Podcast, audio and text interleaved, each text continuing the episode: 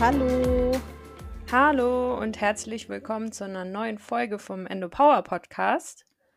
Und heute wollen wir mal über ein Thema reden, was äh, für mich auch sehr wichtig ist und wir deshalb auch, äh, auch nochmal eine Podcast-Folge darüber machen wollten. Und zwar geht es um den COMT-Polymorphismus. Und das bedeutet? ja, also es ist halt eine Abkürzung. Ähm, Polymorphismus bedeutet äh, im Prinzip, dass es eine ähm, Veränderung eines Gens ist und COMT bedeutet Catechol-O, Catechol-O-Methyltransferase. Das ist im Prinzip der Name von einem Enzym. Zusammen heißt es also, dass sich ein Enzym, ähm, dass, ein, dass es eine genetische Variante von einem Enzym ist. Und. Ja, das bedeutet unter anderem eben, dass ähm, der Abbau der Stresshormone Adrenalin und Noradrenalin ähm, verlangsamt ist und dass es auch verschiedene andere Auswirkungen damit auf den Stressabbau gibt. Okay, und ähm, wie wirkt sich das Ganze dann konkret aus? Also konkret bedeutet das ähm, erstmal nur ganz normal, akuter Stress führt zu Herzrasen, Blutdruckanstieg und Panik. Und wir kommen innerhalb von wenigen Sekunden in den Fight-or-Flight-Modus. Mhm. Und normalerweise, wenn diese akute Bedrohung vorbei ist, dann dauert es noch vielleicht ein paar Minuten, bis wir uns wieder beruhigt haben und sich auch eben der Kreislauf wieder im Normalzustand befindet. Unter anderem lösen eben diese Stresshormone Adrenalin und Noradrenalin diese Stressreaktion aus. Und der Körper bildet die Hormone dazu im Nebennierenmark und von da aus werden die verteilt. Und von da muss auch wieder gedrosselt werden. Und an diesem Prozess, an dieser Drosselung ist eben das Enzym COMT beteiligt und es baut dann diese Stresshormone mittels einem bestimmten Vorgang ab. Also man nennt das Methylierung. Mhm. Wenn, der, wenn das COMT aber eingeschränkt ist, dann spricht man dabei eben von diesem Polymorphismus. Das ist auch gar nicht so selten. Das tritt bei circa 30 Prozent der europäischen Bevölkerung aus, auf. Oh, wow. Und bedeutet eben, dass diese Stresshormone nur sehr, sehr langsam abgebaut werden und dadurch deutlich länger aktiv sind, bei, wie bei einem Menschen, wo es ganz normal funktioniert.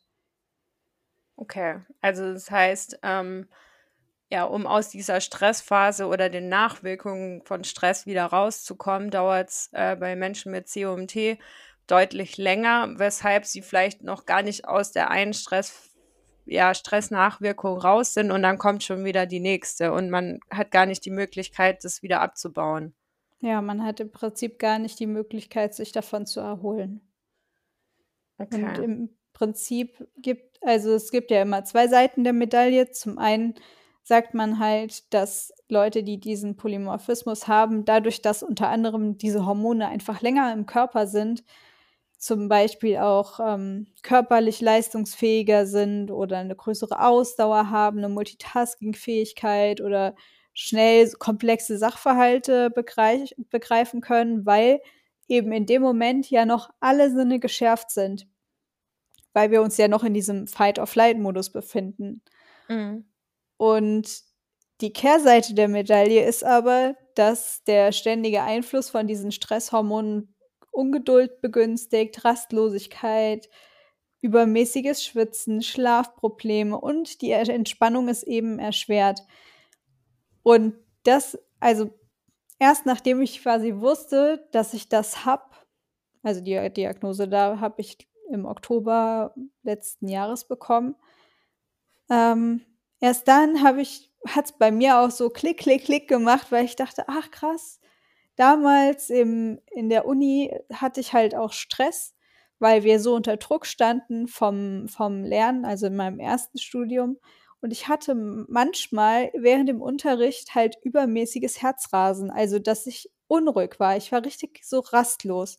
Mhm. Und war in der Zeit sogar bei einem Psychologen, weil ich dachte, es liegt, es ist irgendwas, also dass ich mir halt Stress mache und mich einfach nicht mehr beruhigt bekomme oder Panik schiebe wegen den Prüfungen oder sonst irgendwas. Und habe damals sogar was verschrieben bekommen dagegen. Wie sich herausgestellt hat, wäre das alles völlig unnötig gewesen. Hätte ich einfach früher gewusst, dass bei mir dieser Polymorphismus eben vorliegt. Den kann man auch zu 100% haben, wenn man ihn eben von beiden Elternteilen vererbt bekommt. Oder nur zu 50% wenn man ihn nur von einem, er äh, von einem Elternteil vererbt bekommt. Weißt du, ob es bei dir zu 100 oder zu 50% ist? Oder müsste man dafür quasi deine Eltern testen? Nee, bei mir ist es zu 100% Das kann man Okay. dafür braucht man die Eltern nicht testen, sondern man, äh, testet nur seine eigen seine eigene Genetik quasi. Okay. Und da dann auch gleich die Frage, ähm, wer testet es, wo testet man das und wer bezahlt? Ja, das ist so eine Sache. Also, ich habe ich bin halt durch Bekannte auf den Dr. ähm, Käferstein in Hennef gestoßen. Der beschäftigt sich mit mit funktioneller Medizin. Das bedeutet, ähm, Medizin, die den Ursprung der Krankheit finden will und beseitigen will und eben nicht nur Symptome bekämpft. Das ist leider auch eine Privatpraxis, muss man auch dazu sagen. Ähm, allerdings behandelt er auch Gesetzliche, wenn sie quasi privat bezahlen und sie können aber vorher sagen, ich bin gesetzlich versichert, können wir die Kosten so gering wie möglich halten. Also das okay. geht auch. Die sind da echt fair und machen auch eine Kostentransparenz, hat er mir am Anfang auch gemacht weil ich nicht wusste, ob meine Krankenkasse das alles übernimmt. Ähm, und dann wird halt mittels Blut getestet, ob man diese, diesen Polymorphismus hat. Und er kam da auch nur drauf, weil ich halt eben auch, ähm, also ich habe ihm meine Lebensgeschichte von der Geburt an bis jetzt erzählen müssen, was alles darin vorkam. Und dann hat er daraus geschlossen, dass das wahrscheinlich das ist und es hat sich bestätigt. Und es ist der erste Arzt, der das überhaupt kannte. Ich bin zu meinem Hausarzt, zu meinem Frauenarzt, sie wussten gar nicht, was es ist. Die haben gegoogelt. Ne? Die wussten, sie okay. kannten das gar nicht. Also man muss schon jemanden finden, der auch weiß, was das ist, sonst macht es keinen Sinn. Es sind halt, du testest halt nicht irgendwie direkt dieses Gen, dafür musst du auch nochmal extra einwilligen, sondern es wird erstmal quasi diese Methylierung, dieser Methylierungsprozess getestet, ob der normal ist oder nicht. Wenn er nämlich nicht normal ist, dann kann man meistens daran schon sagen, ah, es ist dieser Polymorphismus, der vorliegt. Okay, also wenn man jetzt das beim Hausarzt anspricht, dann wird der einen wahrscheinlich mit großen Augen angucken und nicht wissen, wovon man spricht. Höchstwahrscheinlich, ja. Okay. Also ich würde es vielleicht mal, wenn man jetzt sagt, man ist gesetzlich versichert und möchte eben nicht dafür bezahlen, wobei das auch nicht teuer war alles, ne? Also ich würde behaupten, dass das vielleicht insgesamt mit allem, was wir getestet haben, 200 Euro gekostet hat. Also es, es hält sich auch noch im Rahmen. Ne? Mhm. Ähm, aber wenn man es halt probieren will auf einem Weg, wo die Krankenkasse wirklich alles bezahlt, könnte ich mir vorstellen, dass das vielleicht auch ein Endokrinologe ähm, testen kann, wenn er weiß, was es ist. Wenn er es natürlich nicht weiß, dann kann man es direkt vergessen. Okay. Aber das, das sind ja Hormone. Also ich könnte ja. mir vorstellen, dass, also beziehungsweise ein Enzym, das für Hormone zuständig ist. Und wenn, da müsste der sich ja eigentlich, zumindest in der Theorie, oder so ich mir das vorstelle, auch damit irgendwie auskennen. Okay. Und ähm, dass jetzt eine Heilpraktikerin das irgendwie mit anbietet, weißt du da was? Also, ich weiß nur, dass ich glaube, dass Christine auch erstmal nachgucken also die Heilpraktikerin, die bei uns jetzt auch im Podcast schon war, dass sie auch erstmal nachgucken musste, was das ist. Deswegen, ähm, weiß ich nicht, ob man da vielleicht dann so an der richtigen Stelle ist, sage ich jetzt mal vorsichtig. Ich meine, es kann immer sein, dass sich jemand in der Richtung auch auskennt. Vielleicht einfach mal vorher fragen. Okay. Ja, weil da also, ich denke mir, bei so außergewöhnlichen Sachen ist es dann meistens sogar noch leichter, über einen Heilpraktiker da jemanden zu finden, der sich damit beschäftigt, als über einen Arzt, der sich darauf spezialisiert hat. Ja, das stimmt. Also speziell äh, also spezialisiert in dem Sinne, dass es wirklich jemand ist, der sich ausschließlich damit beschäftigt. Ich glaube, das wird man sowieso nicht finden, ähm, weil Ja. das ist halt auch nur eine, eine Enzymvariante. Und ich glaube nicht, dass jemand sich nur damit beschäftigt. Dafür kommt es zu selten vor oder wird zu selten entdeckt. In den USA ähm, wurde das das erste Mal, glaube ich, überhaupt so diagnostiziert. Und das ist bei uns noch gar nicht so richtig angekommen. Okay. Er kannte das auch nur, also der Dr. Käferstein kannte das auch nur, weil er in den USA ähm, paar, paar Monate oder so studiert hat. Mhm. Ja gut, dann wird es auch, da bin ich dann tatsächlich auch mal gespannt, ähm, wenn jetzt irgendjemand sagt, ja, das habe ich auch und es dann vielleicht zur Beantragung von einem GDB kommt, also gerade der Behinderung, ob das dann überhaupt ähm, ja. da berücksichtigt wird, weil das ja, also die Endometriose wird ja schon so stiefmütterlich behandelt und ähm, das ist jetzt noch weniger bekannt. Also ja, das macht es dann irgendwie auch nicht leichter. Ähm, begünstigt sich das irgendwie gegenseitig mit der Endometriose? Also gibt es da irgendwelche Nachweise, dass man sagt, ähm, Frauen mit Endometriose haben auch häufiger COMT oder andersrum?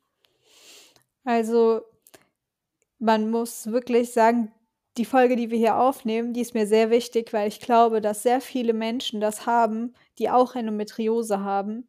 Ähm, unter anderem meine, meine damalige Zimmernachbarin im Krankenhaus wurde jetzt auch darauf getestet. Bei ihr wurde es auch zu 100 Prozent bestätigt. Ähm, es gibt eine Studie dazu, dass diese, dieser Genpolymorphismus ähm, häufiger auftritt mit Endometriose zusammen. Also, dass Leute, die das haben, haben auch häufig Endometriose. Aber mehr ist da einfach noch nicht an Forschung passiert, weil das einfach noch unbekannter ist wie die Endometriose.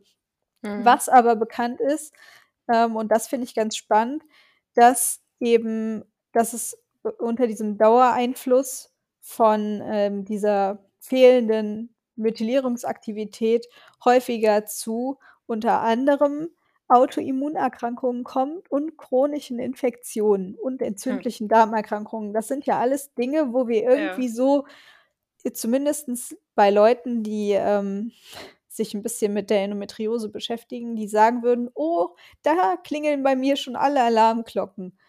Ja, also ähm, ich denke, dass das schon so ist, dass das häufiger zusammen auftritt, nur dass es halt einfach noch mega unbekannt ist und ähm, deswegen auch nicht wirklich behandelt wird.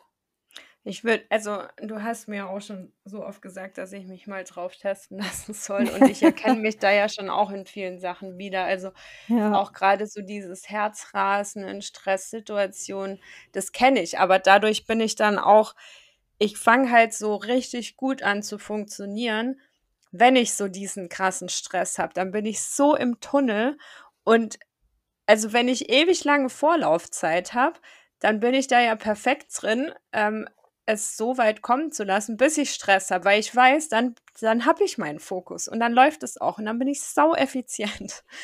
Ähm, Man verliert seinen Fokus ja nicht dadurch, dass du, dass du ihn, ähm, dass du das COMT behandelst. Ähm, also würde ich jetzt nicht behaupten. Ich hatte jetzt nee, nee, das, das meine ich auch. Das meine ich auch gar nicht. Aber okay. daher kenne ich halt so dieses krasse, wo du jetzt gemeint hast, so du saßt dann oft in der Uni und hattest so Herzrasen. Also das kenne ich halt bei mir auch. Oder so, ich habe dann immer gesagt, so ja, ich mache mir oft so einen Kopfstress. Also ja. Ja. Ähm, ich mache mir, ich habe den Stress ja, also Stress ist ja was, was wir uns selber machen. Das ist ja jetzt nichts, was Total. in der Regel von außen kommt, sondern wie wir einfach mit Dingen umgehen. Und jetzt, ähm, ja, bin ich seit gestern, sage ich mal, wieder so hier an meinem Schreibtisch äh, zugange und erledige To-Dos. Und ich habe jetzt bewusst en entschieden, dass ich hier mein Erfolgsjournal mal noch liegen lasse bis ähm, Anfang Oktober, ähm, weil ich jetzt erstmal gar nicht so mit, mit noch mehr To-Do-Listen und so arbeiten möchte und Zielen, die ich mir setze. Und ich habe es jetzt gestern so gemacht, dass ich ein To-Do auf heute verschoben habe und ich werde heute auch wieder ein To-Do auf morgen verschieben. Also, was ich damit sagen will, ich mache eine Sache weniger, als ich mir vorgenommen habe, weil ich dazu tendiere, mir zu viel vorzunehmen, was mich dann wieder in Stress versetzt, ja, weil ich schon nach der Hälfte vom Tag weiß, dass ich es eh nicht schaffe. Oder wenn halt nur, äh, indem ich dann das Essen vernachlässige, ich meine Routinen nicht spazieren gehe. Und ähm, habe das dann gestern einfach auf heute geschoben und jetzt nehme ich eine Sache, die heute nicht so wichtig ist und verschiebe die dann auf morgen und habe aber keinen Stress. Und das ist jetzt gerade so, was ich versuche irgendwie zu lernen. Und deshalb, ich werde das COMT irgendwann testen lassen. Ich will es jetzt gerade nicht wissen, ob ich es habe, weil jetzt so viel war und ich möchte jetzt nicht noch ein Ding dazu bekommen. Da kommen wir ja gleich noch dazu, wie du da entgegenwirken kannst. Und ich weiß es ja schon ein bisschen, wie du dem entgegenwirkst. Und da muss ich an der Stelle sagen, habe ich gerade keinen Bock drauf. Deshalb will ich es auch gar nicht wissen. Ja. Ähm, aber es wird der Tag kommen, wo ich mich darauf testen lasse, weil ich mich da schon auch drin sehe. Ja, es ist es ist auch nicht nur bei den Stresshormonen, wo es eben eine wichtige Rolle spielt, sondern es hat auch noch so ein paar andere, ähm, Ansatzpunkte, wo ich halt viel Gemeinsamkeiten auch mit der Endometriose sehe. Ähm, unter anderem wird das COMP COMT gebraucht, um ähm, Arznei- und Umweltschadstoffe abzubauen, also zum Beispiel Dioxine oder Stoffe wie Parabene, die zum Beispiel in billigeren Shampoos enthalten sind. Das heißt, wir können diese Substanzen nur eingeschränkt verstoffwechseln und haben Probleme beim Entgiften. Und deswegen nutze ich auch nur noch Naturkosmetik. Unter anderem ähm, teste ich die immer mit der ToxFox-App die ist auch Mhm. kostenlos, ne? So ein Scanner, damit scannst du die ab und die Produkte ab und dann kannst du halt sehen, ob da hormonauffällige Produkte drin sind oder eben nicht. Oder Ja, also auch Stoffe also drin sind oder nicht.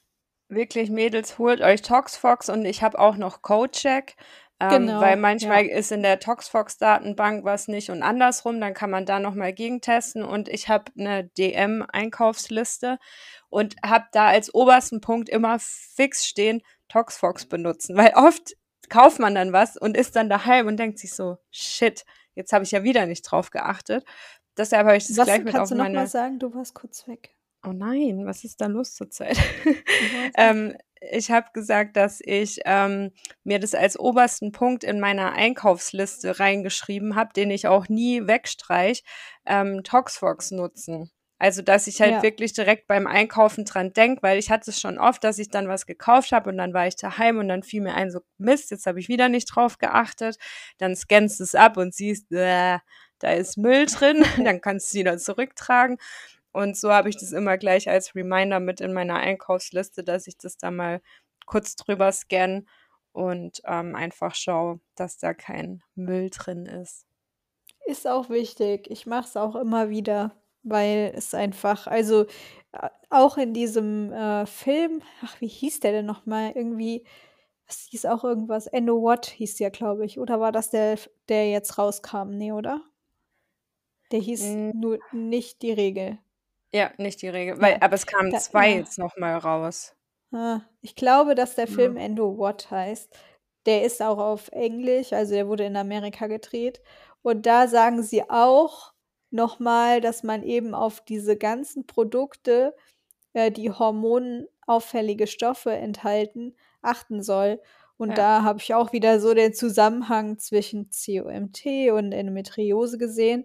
Das war so der zweite Punkt, der sehr auffällig war, dass eben sich das vielleicht sogar mehr bedingt, wie wir momentan ähm, anhand von Studien sagen können. Ja, ja, auf jeden Fall.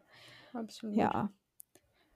Und so das Dritte, was für mich schon fast der stärkste Punkt ist, ist, dass die das COMT am Abbau von Östrogen beteiligt ist. Hm. Und betroffene Frauen haben eben ein erhöhtes Risiko, eine Östrogendominanz zu, zu entwickeln, die ich auch habe und die eben auch die Endometriose begünstigt. Und das COMT begünstigt die Endometriose, das hat Dr. Putz auch gesagt, in dem Maße, dass bei mir ein kleiner Herd durch das COMT, also das COMT wirkt quasi wie ein Brandbeschleuniger. Hm. Die Herde, die sich bei einem Endomädel, das kein COMT hat, entwickeln, entwickeln sich bei mir doppelt so schnell, was nicht hm. so geil ist, aber gut zu wissen. Ja. Und auch unter anderem, für ja, für einen Gynäkologen einfach total. zu wissen. Ne? Haben ja viele auch nicht dann auf dem Schirm den Zusammenhang. Nee, überhaupt nicht. also meine Frauenärztin kannte das auch überhaupt nicht. Ja, und diese Östrogendominanz, die habe ich eben auch. Und dadurch ist es auch das erste Mal aufgefallen. Also Gerrit hat das gesehen und hat diese Methylierungs-, also Dr. Käferstein, wir duzen uns mittlerweile, äh, weil ich äh, da sehr gerne hingehe, weil er immer wieder gute Ideen hat. Auf jeden Fall ähm, hat er diese Östrogendominanz gesehen und diese, dass diese Methylierungsaktivität eben nicht so war wie bei einem Menschen, wo es eigentlich sein soll. Und hat dann eben auch gesagt, okay, wir müssen das testen. Und auch diese Östrogendominanz begünstigt die Endometriose, weswegen wir ja auch versuchen sollen, möglichst wenig zu uns zu nehmen, was zusätzlich noch Östrogen hat, was natürlich bei Leuten mit COMT doppelt so wichtig ist. Mm. Also alles, was viel, viel Östrogen beinhaltet, wie zum Beispiel Sojaprodukte. Und wenn wir gerade beim Thema Ernährung sind, ich weiß, dass es sich so ein bisschen ja. gegenseitig ausschließt für die Dinge, wo du bei Endometriose drauf achtest versus äh, und noch deinen Unverträglichkeiten und COMT. Das macht es ja, ja, alles sehr kompliziert, sodass nicht mal ich da noch mithalten kann und jedes Mal fragen muss, Laura, was darfst du jetzt eigentlich essen? Ja, also am Anfang ähm, musste ich schon sehr akribisch darauf achten. Mittlerweile schaffe ich es, die Werte so zu halten und trotzdem ähm, glutenfreie Produkte zu essen. Die durfte ich vorher gar nicht essen.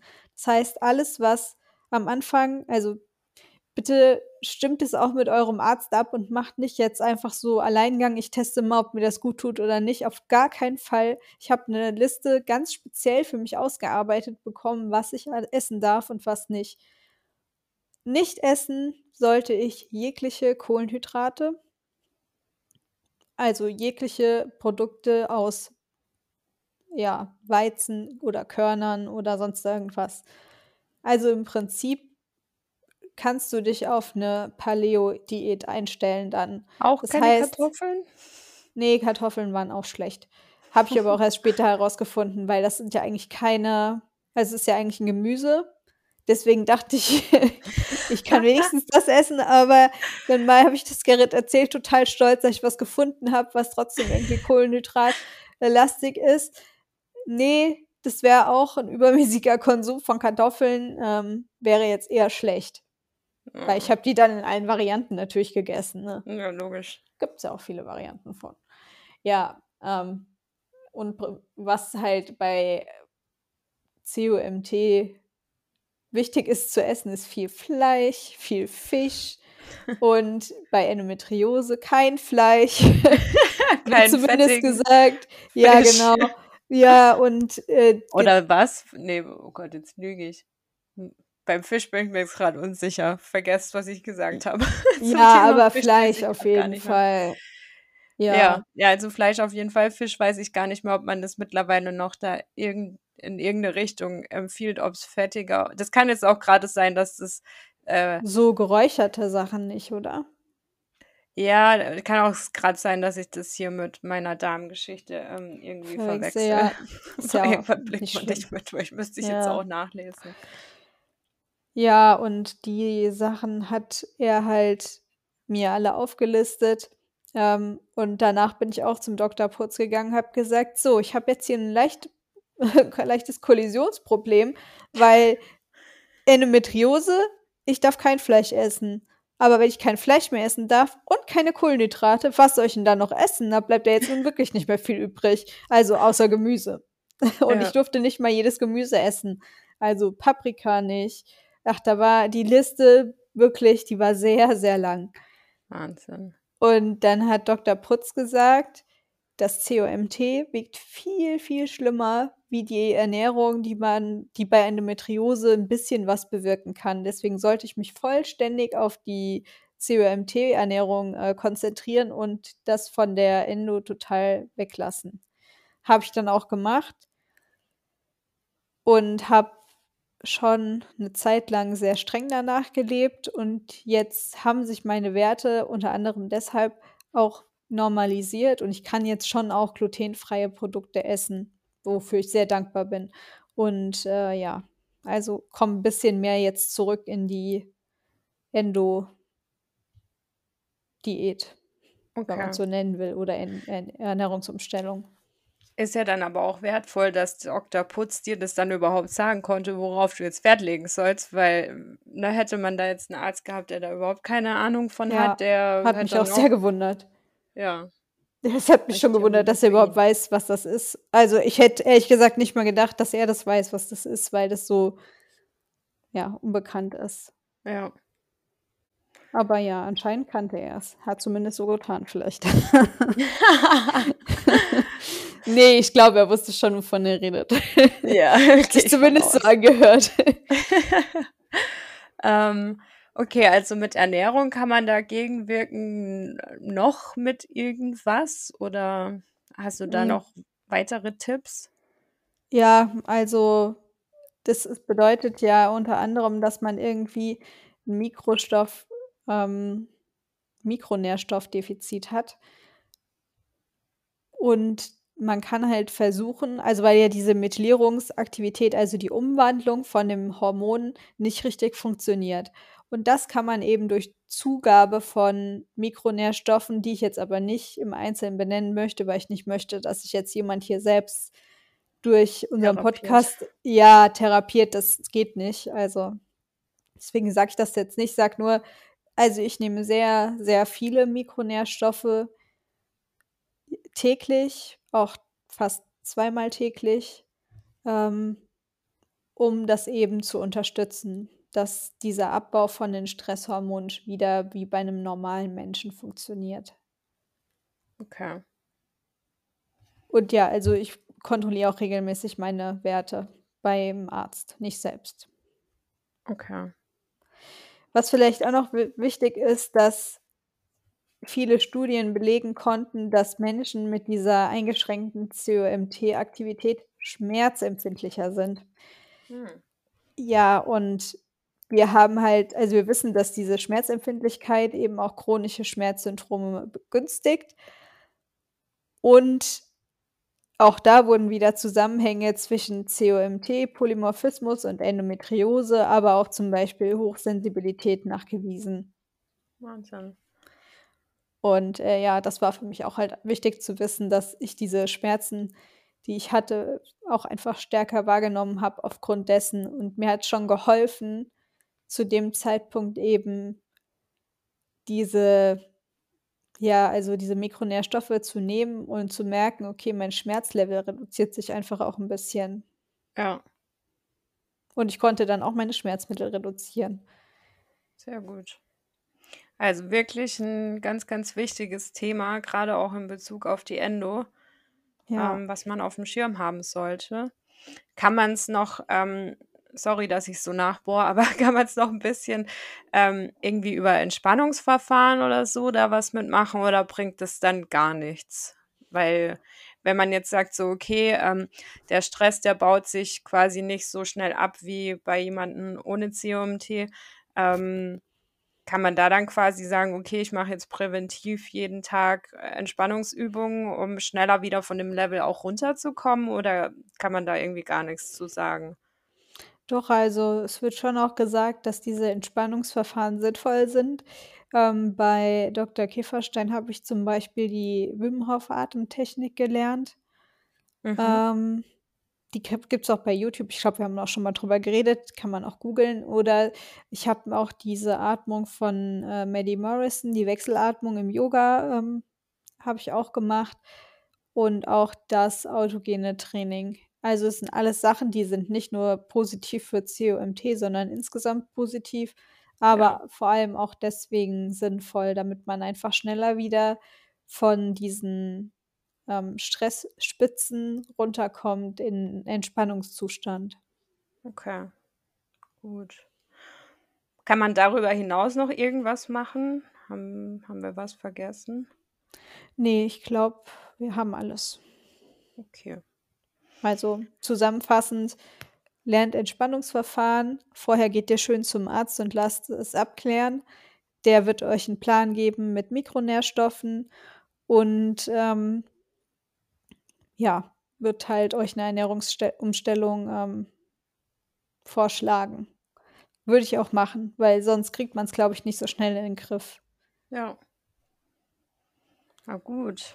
Dann vielen Dank, dass du uns darauf aufmerksam gemacht hast. Das ist wirklich ein wichtiges Thema. Und ähm, ja, Sehr gerne. haben wir vielleicht der einen oder anderen da irgendwie auf die Sprünge geholfen, dass sie sagt so, uh, ähm, da erkenne ich mich doch drin wieder, das lasse ich jetzt mal abklären und dass es sich dann hoffentlich auch positiv vielleicht auf eure Endo auswirkt oder dann eben die Schmerzen.